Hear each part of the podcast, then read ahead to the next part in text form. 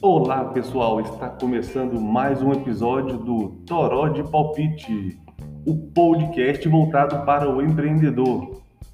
No episódio de hoje vamos falar sobre crise. Já passamos por inúmeras crises que levaram empresas a acumularem dívidas e até mesmo irem à falência.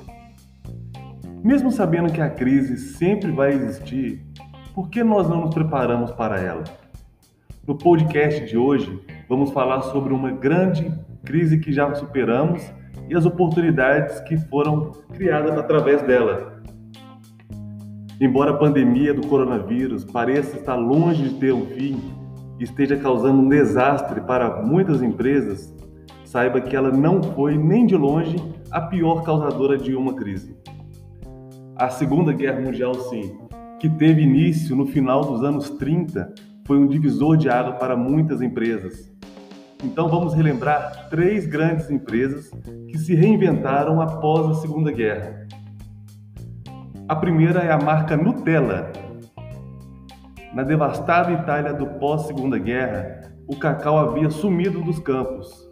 Foi aí que o confeiteiro da região de Piemonte, Pietro Ferreiro, resolveu criar um creme mais em conta. É, e para quem reclama do preço do arroz e do óleo, sabe que a Nutella um dia era uma alternativa para algo mais em conta. Feito de avelã, açúcar e somente uma pitada de cacau, com o sucesso que a receita causou logo no interior italiano, o negócio cresceu. Primeiro era usado como um creme, depois passou para um recheio de bolo, até virar objeto de desejo pelos loucos por doce.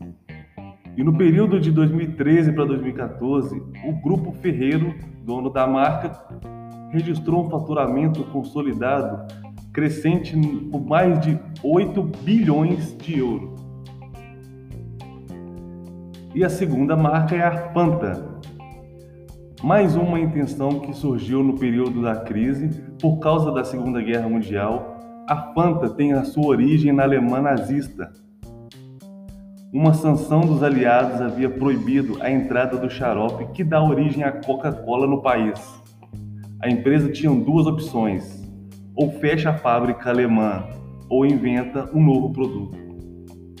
A saída foi usar sobras de maçã e leite para criar um novo refrigerante, a Fanta.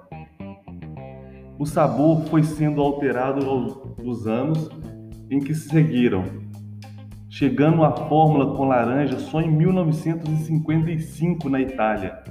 Hoje o refrigerante está presente em mais de 188 países, com 92 sabores diferentes, e é a terceira marca da The Coca-Cola Company, um volume de vendas e volume de vendas no mundo.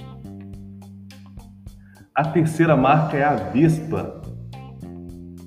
O surgimento da Vespa, modelo de moto que se tornou símbolo na Itália, é uma história adaptada de uma empresa que já era grande, a indústria de aviões Piaggio, que faturou durante a Segunda Guerra Mundial. Porém, não tinha mais um mercado tão promissor pela frente. Com o país em ruínas, Eurico Piaggio buscou criar um novo meio de transporte que pudesse suprir a necessidade de locomoção básica da população italiana. Porém, era um novo jeito mais usar o maquinário que antes também era um novo jeito de usar o maquinário que antes servia para fabricar aeronaves. O primeiro protótipo da Vespa foi apresentado em 1945 e a marca logo se tornou um fenômeno mundial. E esses foram os três exemplos que se criaram durante a crise e todas as oportunidades que tiveram e esses foram os três exemplos de que se a crise vem para todos e as oportunidades para quem tem a veia empreendedora.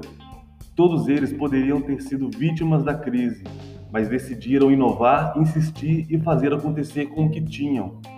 Nenhum deles entraram em um laboratório e criaram algo gigantesco e inovador. Apenas pensaram simples. Por hoje é hoje. Por hoje é isso, pessoal. Um grande abraço e até a próxima.